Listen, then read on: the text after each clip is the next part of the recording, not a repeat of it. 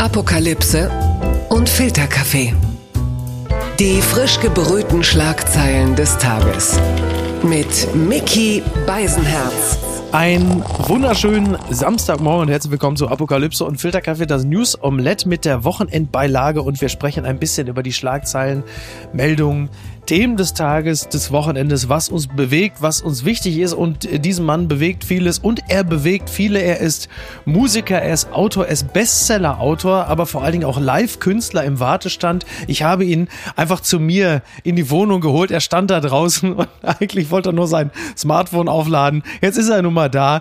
Hallo, T.S. Uhlmann. Es ist auf jeden Fall die absolute Wahrheit, was du erzählt hast. Ich stand vor der Tür und musste mein Telefon aufladen. Ich habe allerdings, das, das stimmt, das stimmt. Ich habe allerdings natürlich auch drum gebettelt, dass du kommst. Das muss man auch dazu sagen. Um Leute wie mich sollte man nicht betteln. Das ist wirklich übertrieben. Wir kennen uns ja ein bisschen über unseren Freund Oliver Polak. Das ist richtig. Und verfolgen natürlich das, was du äh, kulturell machst die ganze Zeit. Und es ist natürlich eine große Ehre und eine schöne Freude für mich, äh, aus Berlin hier nach Hamburg rübergefahren zu sein mit einem positiven Bescheid eines negativen Corona-Tests. Ja. Junge, was man alles falsch machen kann. Total. Äh, und deswegen ist es für mich äh, ja, man muss ja, man aufregend. muss ja auch heutzutage überall, also äh, an jedes Foto, an jede Fernsehproduktion natürlich auch mal direkt dran heften. Alle sind äh, negativ getestet, sonst ist natürlich direkt die Hölle los. Das weiß man ja.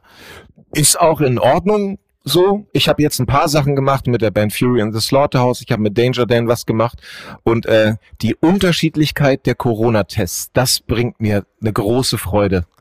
Ach so, Also so, so. Einige rammen einfach rein in die Nase und Ja. wirk und sowas. Ich, ich denke zum Beispiel bei Nase denke ich immer, wenn man als vier, fünf, sechsjähriger zum ersten Mal im Hallenbad war und unter Wasser ist und da dann das Wasser in die Nase kommt. So ist der Corona-Test in der Nase. Ich glaube, du musst das Mikro einen Hauch weiter, dann nicht ganz so nah, weil du, du hast, ja, Okay, gut. ja, aber dein, dein Mikro klang nämlich gerade so, als würdest du damit bereits einen Corona-Test machen. Ach so, okay. Und Nee, dann, schon, dann machen wir das so. das wäre ja schade drum. Und äh, alles, was im Rachen abgenommen wird, äh, da muss man einfach machen und dann ist es nicht so schlimm. Also ich kann mich hervorragend selber testen, habe ich festgestellt. Also das kann ja nicht jeder. Äh, Rachen geht gut und Nase geht auch gut. Also ich hau mir das Ding äh, kontrolliert, langsam, aber dafür unangenehm tief rein. Also ich bin jemand, der sich selber gerne viel zumutet in dem Zusammenhang. Kann ja auch nicht jeder. Manche zucken dann ja sofort, wenn es unangenehm wird, zurück. Dann ist der Test nichts wert. Das ist das Protestantische an dir, durch die Arbeit und den Schmerz näher zu Gott. Die Schlagzeile des Tages. Das heißt nicht, dass wir dann im Juni schon alle impfen können. Das sagt Jens Spahn und der Spiegel hat es gern aufgeschrieben. Im Juni könnte die Impfpriorisierung aufgehoben werden. Das bedeutet aber nicht, dass sie Anfang des Monats falle. Die Erwartungen der Bürger sollten realistisch bleiben, sagt Gesundheitsminister Spahn. Und wenn einer sich damit auskennt, die Erwartungen der Bürger regelmäßig zu enttäuschen, dann ist er es. Äh, Da bin ich als sensibler Künstler, hast du sofort wieder meine Solidarität ja, mit Spani Ja. auf den Zettel gerufen, weil immer wenn so von wegen so, ha, guck mal, er ist schon wieder falsch, lass ihn mal in Ruhe und sowas. Aber Ja. das ist natürlich ein wahnsinnig ernstes Thema. Und, Ja. äh, Aber interessant, äh, weil du es gerade sagst, Jens Spahn. Also ich bin da auch immer so hin und her gerissen. Er ist natürlich einerseits sehr forsch, sehr ehrgeizig. Ich habe ihn auch mal persönlich kennengelernt im Rahmen einer Produktion. Zu dem Zeitpunkt war er allerdings noch nicht der Gesundheitsminister der Pandemie. Das war direkt kurz vorher.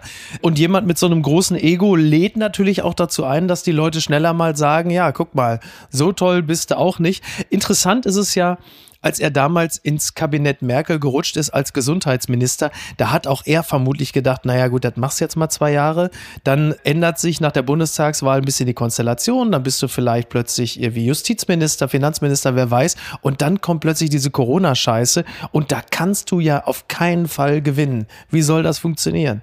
Und jetzt stehst du da und bist Jens Jetzt Spahn. steht man da. Das erste, was ich dazu sagen möchte, ist, dass, oh man, das ist aber über drei Ecken, aber es hat irgendeine befreundete Ärztin zu mir gesagt, ohne feste Meinung, aber im Sinne von, bevor Corona hat man in Ansätzen gespürt, dass jemand Gesundheitsminister ist, der sich damit auskennt. Weil er kommt ja aus dem medizinisch-juristischen Bereich, wenn ich das so halb Ist aber eigentlich eher, ist aber eigentlich eher so fin aus dem finanzpolitischen Bereich. Wenn Ja, dann nicht ist schon wieder alles falsch, was ich sagen Ja. wollte. Aber sie meinte irgendwie so von wegen so, man hat gemerkt, dass da jetzt angefangen wird, an Schrauben zu drehen, die wirklich was bringen. Und über, über das Corona-Politische ist es halt schwierig für mich als, als Künstler zu sprechen, eben einfach, wa- was mir immer noch so auffällt. Also, solange wir beide ungefähr gleich auf der Welt sind, wissen wir ja, dass Politikerinnen und Politiker ein schlechtes Image haben. Ja. Mir kommt's vor, als wird's immer schlechter. So vom Ding so, haha, guck mal, der Söder hat sich als Schreck verkleidet. Ja, Und ich so, so. ist doch genial. Also, Ja. so, also, stell dir mal vor, dieses Foto geht um die Welt. So, guck mal hier, das ist der neue deutsche Ja, ist Kanzler. auf jeden Fall besser ist als sein, ist auf jeden Fall besser als sein Gandhi, ne? Also Hashtag Blackfacing. Ja, Äh, schlecht gealtert, der Witz auf äh, jeden sehr, Fall. sehr Nein, aber das, aber mir kommt es eben einfach so vor, wenn du sagst, ähm, der Spahn Karrierist Mhm. oder der will das eben, Drang zur Macht und sowas. Ich muss sagen, da schlag ich auch den Bogen manchmal zu, zu Leuten wie uns. Wir hatten ja auch irgendwie den, den Drang, was zu machen, was, Ja. was nicht das in Anführungsstrichen normale ist. Und mir kommt das so vor, je älter ich werde und das vielleicht auch ein bisschen schnalle, warum ich das mache, was ich mache, oder da- das schnalle, was du machst, warum du das machst, da ist man von so Politikerinnen gar nicht weit entfernt. Ne? Mhm. Die, die ballern sich da durch die Jusos durch. Das ist ja auch kein ist, Spaß. Ne? Das wollte ich gerade sagen. Da genau. Also ich würde den Job des Politikers auf keinen Fall machen wollen, weil das natürlich unglaublich viel äh, äh, Graubrot ist. Genau das, was du sagst. Also ich kenne das ja auch aus Kassel Brauxel bei den Mhm. Jusos. Im Wahlkampf musste dann mit Rosen an den Haustüren klingeln, wie so ein, wie so ein äh, Aushilfsbachelor. Und das ist ja. Macht mich ein bisschen heiß, wenn du mir das erzählst. Hätte ich gerne Ja. die Tür mal aufgemacht. Aber es ist wahnsinnig unwürdig. Also es ist wirklich, es ist, das, das macht ja keinen Spaß. Auch in Kleingartenvereinen da stehen und dann sagen, ja, da muss ich mich mal drum kümmern, machen Sie sich keine Sorgen. Aber damit dir das Spaß bringt, musst du eben durchgeballert sein oder, oder besessen haben. sein und Ja, sowas. ja. Das finde ich dann eben schon wieder interessant. Also quasi, also das Größte, was ein Schiedsrichter erleben kann, ist ja auf dem Spielfeld, dass er nicht ausgebuht wird. Ja. So, das ist ja das Maximum, was man erreichen kann. Ja. Es klatscht ja keiner für, die für die Schiedsrichter und sowas. Und das finde ich ein interessantes Mindset. Und äh, ich habe ein paar Freunde, die in der Politik tätig sind in in Berlin und sowas. Ne, das ist wirklich morgens um halb sieben erste Sitzung und Ja. dann um 22:30 Uhr gehen die nochmal eben kurz zum Bauernverband vorbei und Ja, und um 5 Uhr morgens stehst du schon wieder im Morgenmagazin und musst dir anhören, ja, das war ja wieder mal gar nichts, ne? So. ja, das, das stimmt. Also den, den Respekt haben die auf jeden Fall. Die haben wirklich ein knallhartes Programm und umso erstaunlicher, dass, dass äh, Angela Merkel überhaupt so lange durchgehalten hat. Das ist ja wirklich echt enervierend.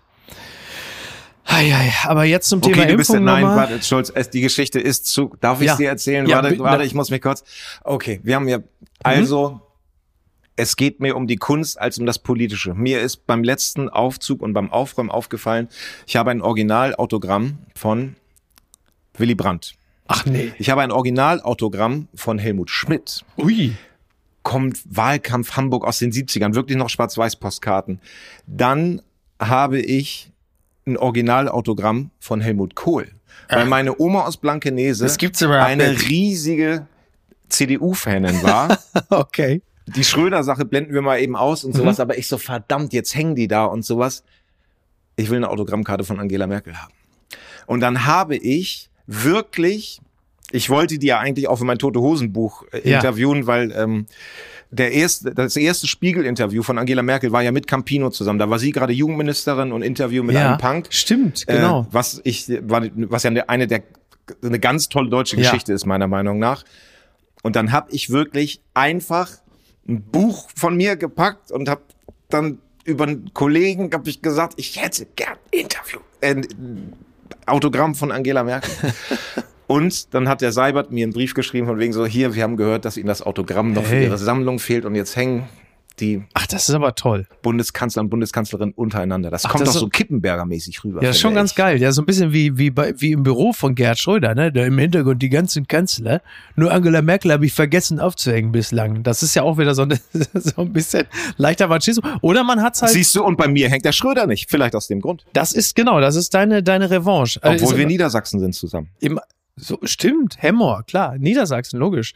Ist aber immer noch besser als äh, Markus Söder, über dessen Bett äh, Franz Josef Strauß als Poster hing. Da finde ich, da muss man sich dann, also wir kommen ja höchstwahrscheinlich erstmal in den nächsten vier Jahren nicht in die äh, Gelegenheit, aber das muss man sich dann auch immer überlegen, ob man äh, so jemanden zum Kanzler haben möchte, der Franz Josef Strauß als Poster Aber Bett kommen wir hatte. ja auch schon wieder, also da, über das Thema sind ja auch schon alle Witze gemacht worden. Ha, Ja. ha, ha, der hat ein Bild von Franz Josef Strauß über seinem Ja. Bett und sowas. Auf der anderen Seite ist das natürlich auch genial kaputt. Und mich interessiert eigentlich immer mehr, dass statt dem Haha, genial, witzig, finde ich immer das von mir so, Alter, ist das kaputt, genial. Blattgold. Die Taz schreibt, Respekt, Herr Habeck. Grünchef Robert Habeck wird verhöhnt, weil er über die Niederlage bei der Kanzlerkandidatur spricht. Doch er bricht mit alten Männlichkeitsidealen. Kaum hatte die Zeit das Interview veröffentlicht, in dem Robert Habeck über seine Niederlage gegen Annalena Baerbock spricht, ging das korinthenkackerhafte Geningel auf Twitter los. Ein Emotionsbrötchen sei Habeck und wehleidig. Er könne es eben nicht ertragen, die zweite Geige zu spielen und überhaupt. Warum kriegen Frauen, die einen Schritt zurückgetreten sind, keine langen Interviews, in denen sie erklären dürfen, wie es ihnen geht? Ich weiß nicht, ob du das ähm, intensiv verfolgt hast, wie es äh, um Habeck und Baerbock stand und die Nachberichterstattung. Ich habe das Interview in der Zeit gelesen.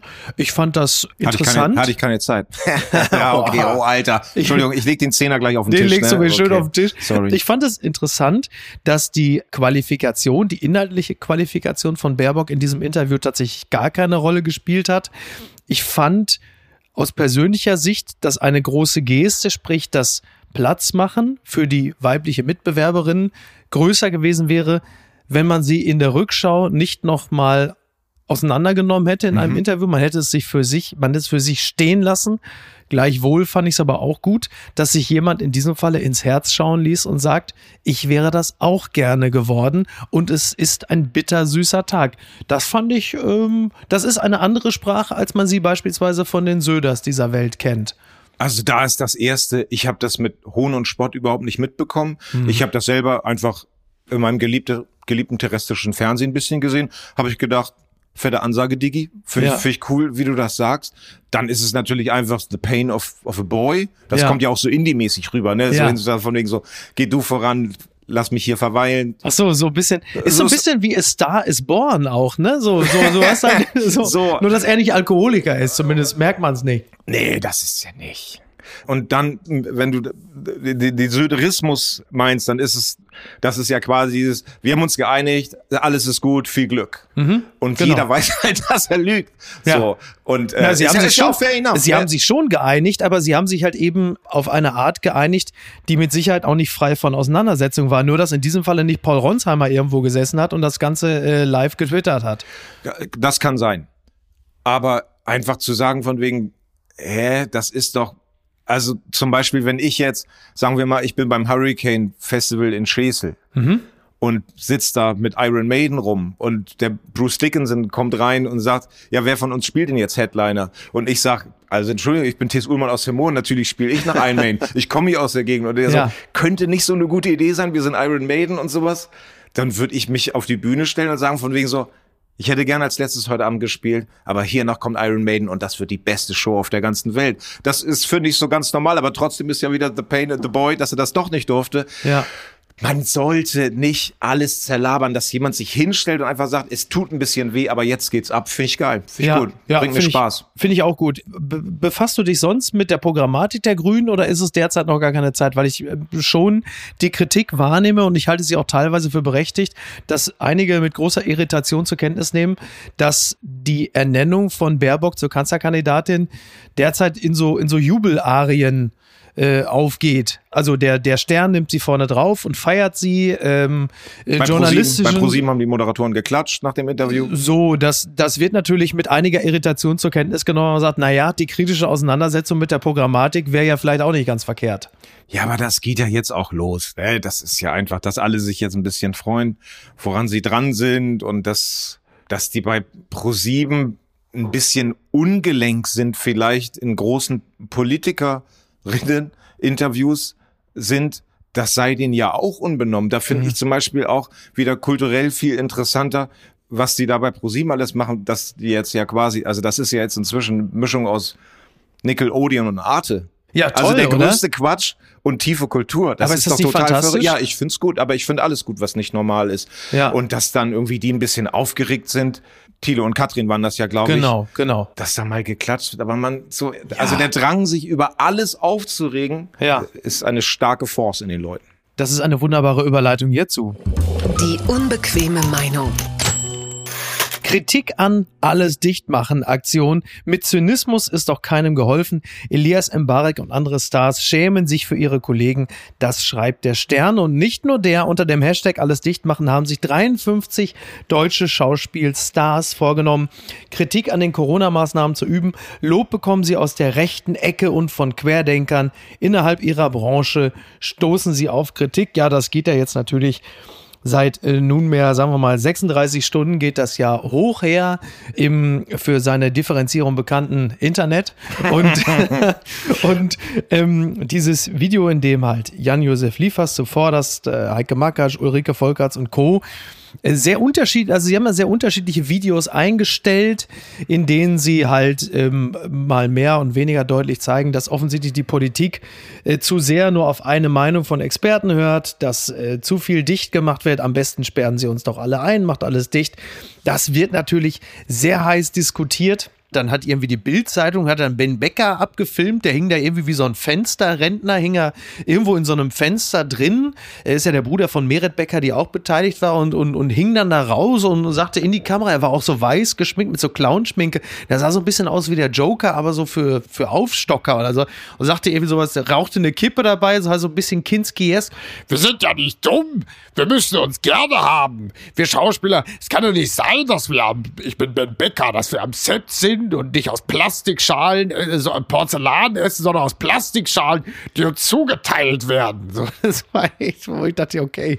Und er sagt, wir sind ja nicht dumm. Und das ganze Video schrie aber äh, äh, doch. Und ähm, einer der ersten, die äh, den SchauspielerkollegInnen geschrieben haben, was macht ihr denn da? Das war Elias Mbarek. Meines Erachtens auch derjenige, dessen Reaktion darauf die ehrlichste, authentischste und einfach schnellste war, weil er nur geschrieben hat, so nach dem Motto, jetzt lass doch die Scheiße, das bringt doch nichts. Das fand ich gut. Draufgesetzt haben sich viele andere, bei denen ich so ein bisschen erschnüffelt habe, dass sie sich den Applaus auch ganz gern abgeholt haben von denjenigen, die ich sag's mal in Anführungsstrichen, klar denken. Und jetzt stehen sich wie üblich äh, da so zwei Lager gegenüber, wobei das eine Lager deutlich größer ist als das andere. Wie hast du das Ganze Super nächstes Thema, alles dazu gesagt. Ja. Boah, das war ein ganz schön langer Satz. Ja, es tut mir ich wirklich glaube, leid. Ja, wirklich super. Also ähm, ey, da also es war wirklich ein sehr langer. Alter Digga, das war echt so Thomas Mann mäßig.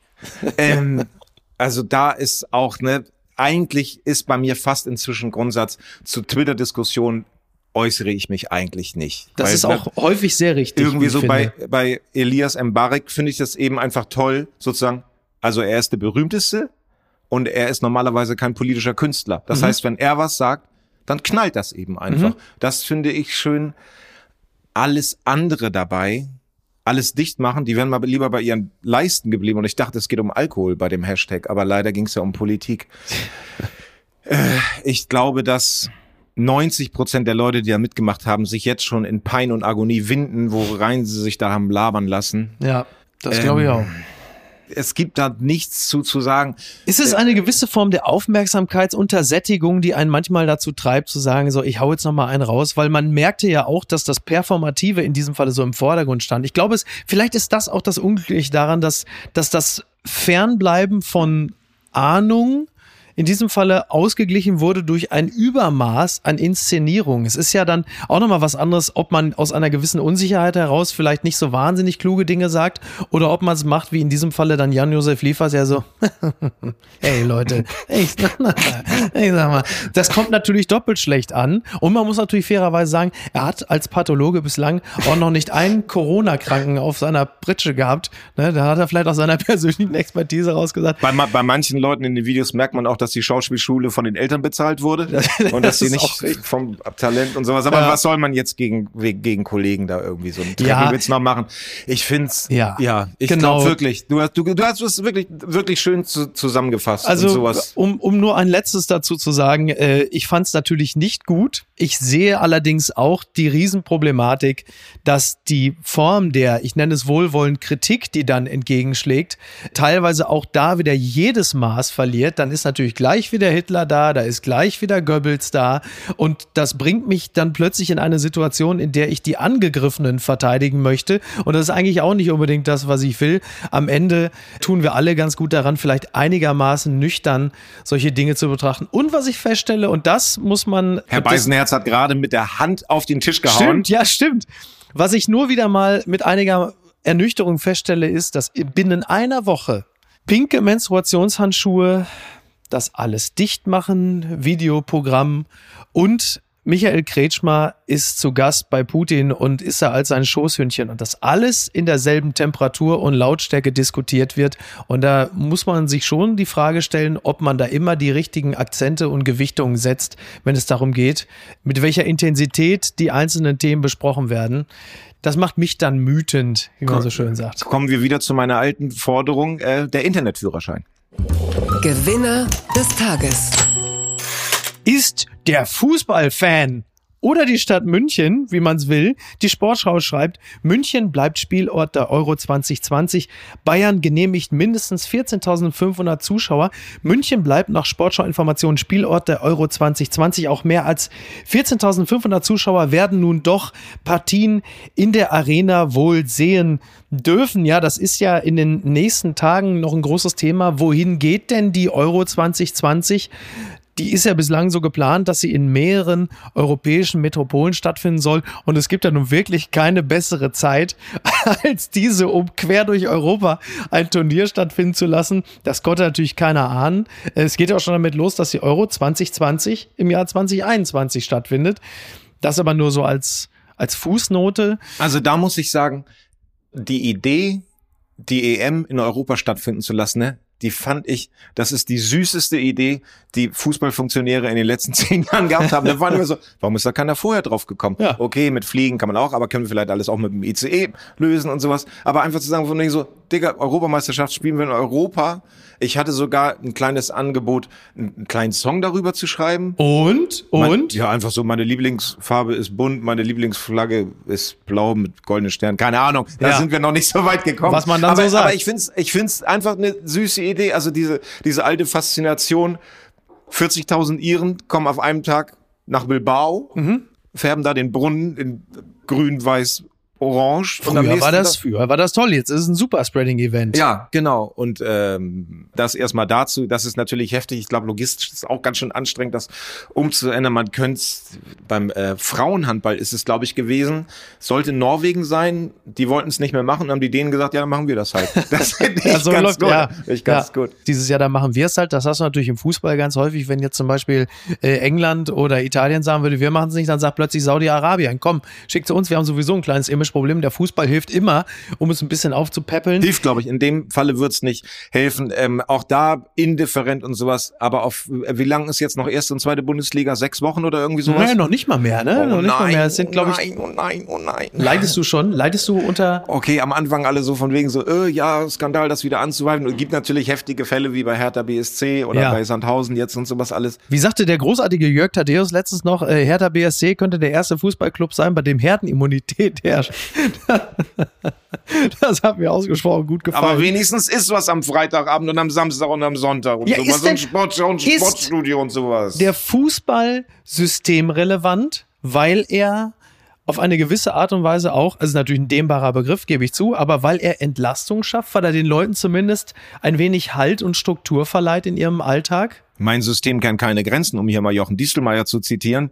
Also für mein kaputtes System mit der wunderbaren Rückrunde vom FC St. Pauli ist der zurzeit für mich sehr systemrelevant. So, das kann gut. ich euch mal versprechen. Ja. ey. So, das ist auch wirklich einfach. Ne? Ich erfreue mich ja an der fantastischen Saison des VfL Bochum.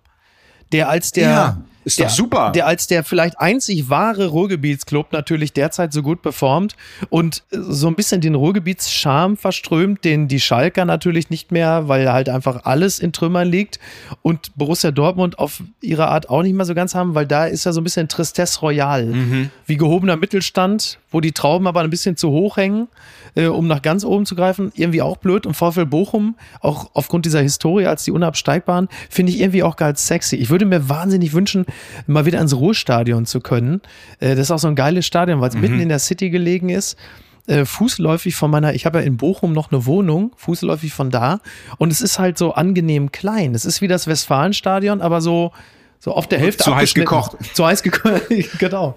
Ja. Nein, ich weiß es nicht. Ich meine, ey, es ist auch Corona, ne? Was hab ich? Ich kann jetzt Blackbird auf der Gitarre spielen und ich kann Fotos auf Holzplatten kleben und so, dass, dass, dass man sich das so hügelmäßig in die Bude hängen kann und sowas. Ich habe echt viel gemacht und sowas und und es ist echt viel langweilig und sowas. Fotos auf Holzplatten kleben. Mach einen kleinen, ich mach einen kleinen ist Foto toll. zusammen, dann schicke ich Ja, dir das. Mach- bitte. Basteln. Ja. Basteln ist eine gute Sache. Wir, Ja, ja. wir haben Hobbys. Ja, wir, wir, da, okay, ja, nee, gut. Basteln ist toll. Basteln ist wirklich toll. Ja. Vor allen Dingen, wenn man das, also wenn man ungeschickt ist, Mhm. wie ich dabei, dann ist das, sieht das dann plötzlich nach Kunst aus, obwohl es eigentlich gut aussehen soll. Aber weißt du, was auch toll ist? Alkohol. Das hat mich überrascht. Die Welt schreibt alkoholfrei Boom. Das ist für mich der Megatrend, also nicht für mich, ich zitiere Ja. nur. Die Deutschen entdecken das Bier neu. Rund 6,6 Millionen Hektoliter alkoholfreies Bier und Malztrunk wurden im Corona-Jahr 2020 verkauft. 53 Prozent mehr als noch vor zehn Jahren. Wer alkoholfrei trinkt, braucht das Auto längst nicht mehr als Ausrede. Viele suchen offenbar einen Ersatz für Softdrinks. Kann dich alkoholfreies Bier auch so begeistern wie diese 6,6? Das sind nicht Prozent. 6,6 Ach so, Millionen Menschen, so. aber 6,6 Millionen Hektoliter, die wir denn, das wäre auch interessant. Ähm, naja. Ich habe gestern gerade, glaube ich, drei alkoholfreie Biere getrunken. Ja. Weil ich nach zehn normalen Bieren wirklich kein. nee, das- ich habe gestern, also für mich ist alkoholfreies Bier echt eine super Sache und sowas. Ich kann das total nachvollziehen. Ich kann keine Cola mehr saufen, ich kann keine Bionade mehr saufen. Es ist alles so wahnsinnig süß. Ähm, oder mir, mir schmeckt's nicht und sowas. Ja. Und deswegen ist alkoholfreies Bier natürlich eine spitzenmäßige Angelegenheit und sowas. Müsste ich tatsächlich mal ausprobieren, weil ich wirklich, ähm, ich bin da äh, echt noch super old-fashioned. Ja. Wenn nicht Bier mit Alkohol, dann nehme ich immer irgendwas anderes. Weil ich mag Bier ja vom Geschmack her, mir schmeckt es ja. Aber ich würde jetzt zum Beispiel nicht zu Alkohol. Das hat aber auch damit zu tun, dass ich alleine zu Hause zum Beispiel nie Alkohol trinke. Ich bin so ein ganz klassischer Gesellschaftstrinker. Für mich ist es das Schönste auf der ganzen Welt, alleine zu Hause Alkohol zu trinken.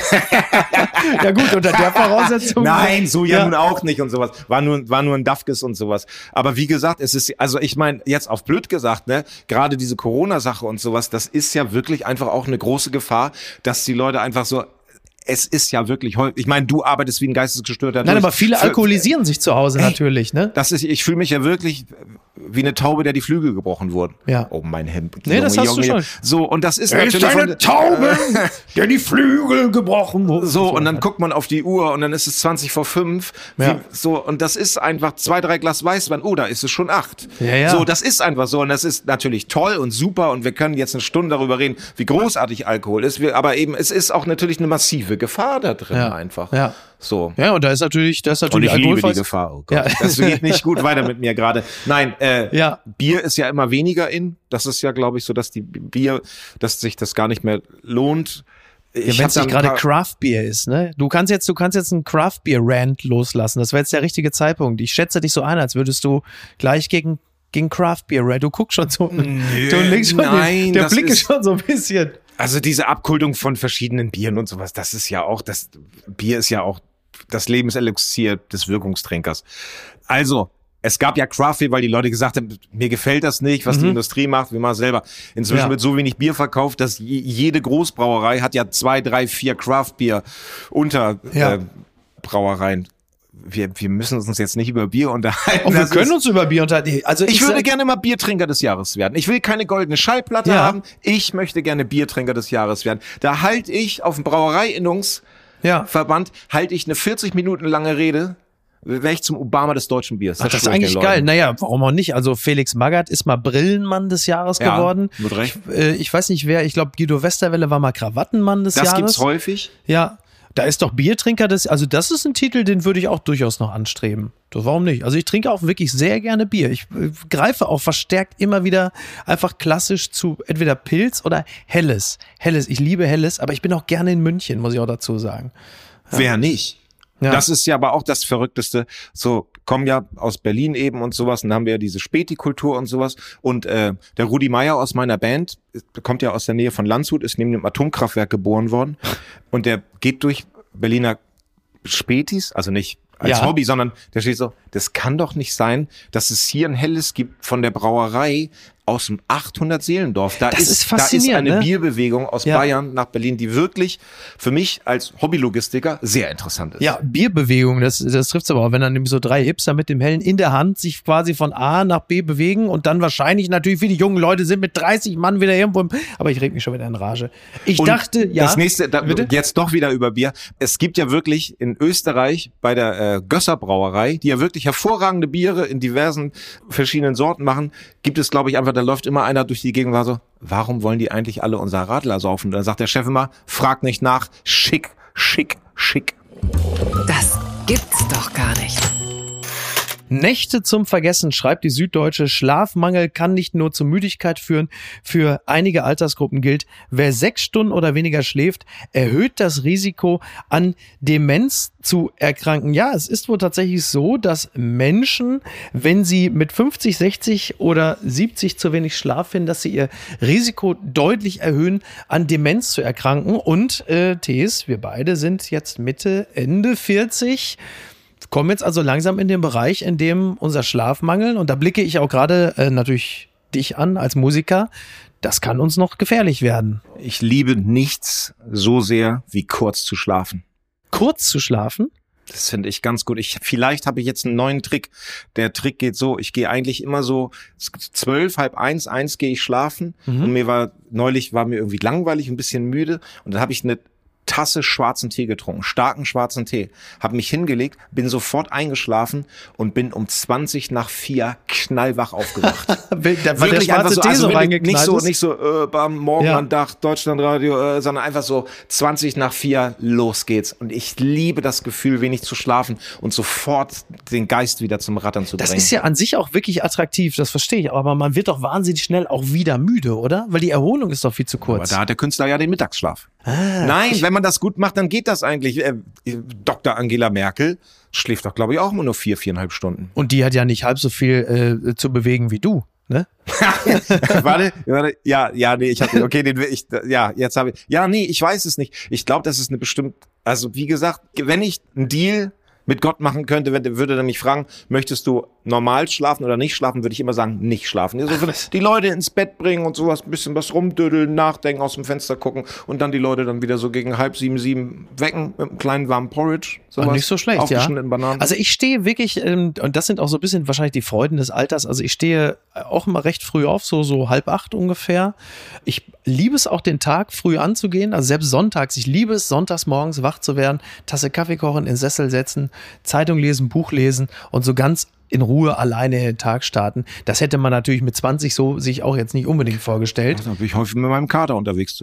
Ja, das, das, ja, ja, klar. Das, das ist bei mir auch deutlich weniger geworden. Was ein bisschen problematisch ist, ich stehe gerne früh auf, ich gehe aber auch gerne relativ spät ins Bett, also auch so eins, halb zwei. Und da merke ich jetzt so eine Stunde mehr Schlaf wäre echt nicht verkehrt, weil jetzt so langsam komme ich in den Bereich, wo ich merke, das fehlt mir regelmäßig. Ich habe dummerweise, also viele werden jetzt neidisch sein, weil ich es jetzt erst mache. Ich habe jetzt angefangen, die Sopranos zu gucken. Jetzt im Jahr Uh, das ist 2021. natürlich gut. Uh. So, und dann kriegst du natürlich deutlich weniger Schlaf, weil du guckst natürlich dann nochmal exzessiv. Das und ist natürlich- das ist echt ein, Sowas zum ersten Mal zu gucken, ist natürlich. habe ich mir schön die Toll. Karten gelegt. Herzlichen Glückwunsch. Die gute Tat des Tages. Ist natürlich das Lesen. Gestern war Welttag des Buches, deshalb die Frage, Tees, was äh, liest du gerade? Ich lese gerade äh, Ministerium der Träume. Ach so, von, also von Hengame Jagobi Farah. Genau. Ja. Das lese ich gerade und äh, genieße ich sehr, das zu lesen, weil es ist eine tolle, es ist eine tolle Story, sehr emotional aufwühlende Story. Äh, eine Schwester stirbt und die Protagonistin übernimmt ähm, ihre Nichte sozusagen. Mhm. Ein Ganz, ganz tolles Setting, wo ich so, wenn ich familiär drüber nachdenke, einen großen Bezug zu habe und mir das gut vorstellen kann, spielt aber äh, in der queeren Nachtszene in Berlin, wo Mhm. ich überhaupt keine Ahnung von hab und sowas. Und ich so, ups, du bist ja, Ja. schon bei 140. So, das ist Ja. eigentlich für mich immer ein sehr schönes Zeichen und simultan lese ich gerade noch äh, das Buch von meinem Freund Wels Heartland. Von äh, Benedikt Welz? Genau. Ah, okay, sehr gut. Ich für meinen Teil, ich lese gerade der äh, Weltreporter von Hannes Stein. Äh, ganz tolles Buch. Ähm, das sind so fiktive Reiseberichte. Also die, Geschichte handelt äh, von einer Frau, die jemanden kennenlernt, der Reporter ist und der erzählt ihr von seinen Reisen und die Reisen sind aber alle, äh, das muss man zumindest annehmen, erstunken und erlogen, aber es sind sehr schöne Reisen. Das ist so, sag mal, ich sag mal, das sind so, ist so graduell an der Wirklichkeit vorbei. Also so eine fiktive Stadt irgendwo äh, in den Außenbezirken von Russland, ein Münchner Dorf irgendwo im brasilianischen Regenwald und es ändert an so viele verschiedene Autoren. Das hat ein bisschen was von Helge Timmerberg, es hat ein bisschen was von Christian Kracht. Tolles Buch. Halleluja. Macht großen Spaß und empfohlen wurde es mir äh, von Lukas Vogelsang, der seinerseits sein Buch Zeitlupen rausgebracht hat. Ganz tolle Geschichten über den Fußball, über Protagonisten des Fußballs, Franz Beckenbauer, Stefan Effenberg, die Großen und die Gescheiterten äh, im, im, im deutschen und im Weltfußball. Äh, wahnsinnig gut geschrieben, weil Lukas Vogelsang wirklich einer der besten Autoren und Reporter Deutschlands ist. Und die Geschichten und die Typen dahinter äh, lohnt sich auch sehr. Also macht wirklich großen, großen Spaß. Haben wir also am Ich Wochenende überlege was ja, zu tun. vor allen Dingen, das ist ein bisschen witzig, weil so, also ich bin ja der Einzige, der noch keinen Podcast hat und äh, meine Podcast-Idee ist ja Bücher und Bier. Bücher und Bier. Und da haben wir ja gerade drüber gesprochen. Das haben wir doch im Grunde genommen dann jetzt doch schon, im Grunde genommen haben wir doch schon äh, den, den Sack quasi zugemacht. Da bleibt mir jetzt eigentlich nur noch äh, eines. Und was schreibt eigentlich die Bild? Post vom Wagner. Ja. Hast du die Kraft? Geht es noch? Auf jeden Fall. Ich weiß nicht, was er geschrieben hat, aber ich lese es einfach jetzt mal vor. Post von Wagner. Liebe Impfskeptiker. 33 Prozent der Deutschen wollen sich nicht impfen lassen. Jeder Dritte. Seid ihr Selbstmörder? Mein Beileid, wenn ihr es seid. Ich habe Angst, dass das Virus in eure gesunden Körper kommt. Ihr müsst keine Angst haben. Darf ich euch schildern, wie wunderbar es ist, zweimal geimpft zu sein? Ja, ich fühlte so etwas wie Grippe. Aber ich fühlte mich weit weg von der Intensivstation. Gerettet.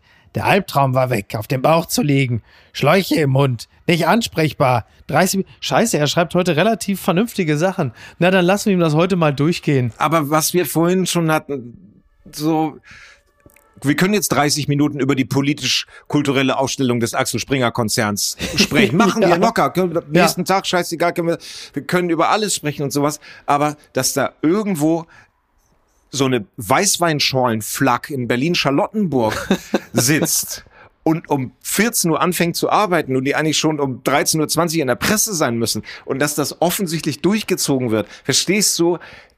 Man weiß doch, was alles frevelhaft ist und sowas, aber dass es diesen Typen gibt, das finde ich irgendwie auch interessant. Ja, finde ich auch. Ich äh, bin auch ganz klar dafür. Ich bin froh, dass er geimpft ist. Möge er uns Auf noch lange Fall. erhalten bleiben. Ne? Post von Mickey und Tees. Viele ja, Grüße. Sehr gut. Also, das war eine, äh, das war die heutige Ausgabe von Bücher und Bier. Jetzt hör doch auf. ja, war schön. Ja, ich fand's auch toll. Thes, dann lade ich dich herzlich ein, wieder dabei zu sein. Wow. Würde mich sehr freuen. Dankeschön. Du, ich bin morgen in der Stadt. Wir können auch noch, wir können auch noch eine Sonntagsausgabe Bücher und machen. Bier, die zweite Ausgabe. Das muss dann nur unsere Niki, also wir haben ja zwei Nikis, wir haben meine Niki und wir haben die andere Niki, das muss dann Niki Franking, muss das halt einfach dann alles schneiden und produzieren. Ich weiß nicht, ob sie das möchte. Die muss ja auch mal Wochenende haben. Auf jeden Fall. Und alle anderen auch. Also bis Wochenende denn. ist wichtiger als Podcast. Bis denn. Ciao. Tschüss, Dankeschön. Apokalypse und Filtercafé ist eine Studio Bummens Produktion mit freundlicher Unterstützung der Florida Entertainment. Redaktion Niki Hassania. Produktion Laura Pohl. Ton und Schnitt Niki Franking. Neue Episoden gibt es jede Woche montags, mittwochs und freitags, überall, wo es Podcasts gibt. Stimme der Vernunft und unerreicht gute Sprecherin der Rubriken Bettina Rust. Die Studio Bummens Podcast-Empfehlung. Hallo, ich bin Jan Müller. Seit 2019 mache ich meinen Podcast Reflektor. Es geht um Musik und um die Geschichten hinter der Musik. Ich selbst spiele bei Tokotronic. Ich weiß, was es bedeutet, Musik zu machen, in einer Band zu spielen, Alben aufzunehmen und auf Tour zu sein. Ich kenne alle Facetten, die sich mit diesem Beruf verbinden. Drama und Euphorie. Und genau darüber spreche ich mit meinen Gästen bei Reflektor. Was verbindet uns? Was unterscheidet uns? Reflektor gibt euch einen Blick hinter die Kulissen der Musikwelt, den ihr sonst nirgendwo bekommt. Die Liste der Menschen, mit denen ich bereits sprach, ist lang. Deichkind, Campino, Jens Rachut, Doro Pesch, Judith Holofernes, Casper, Igor Levitt, Haftbefehl, Esther Bejarano, Charlie Hübner und viele, viele mehr. Am 14. März ist die Winterpause zu Ende. Dann geht es weiter mit neuen Gästen. Jeden Freitag. Ich freue mich drauf und ich freue mich auf euch. Wer nicht so lange warten möchte, der kann sich im Club Reflektor ganz besondere exklusive Folgen anhören. Hört gerne rein bei steadyhq.com. Music is a healing force of the universe. Reflektor, der Musikpodcast. Wir hören uns ab dem 14. März. Euer Jan Müller.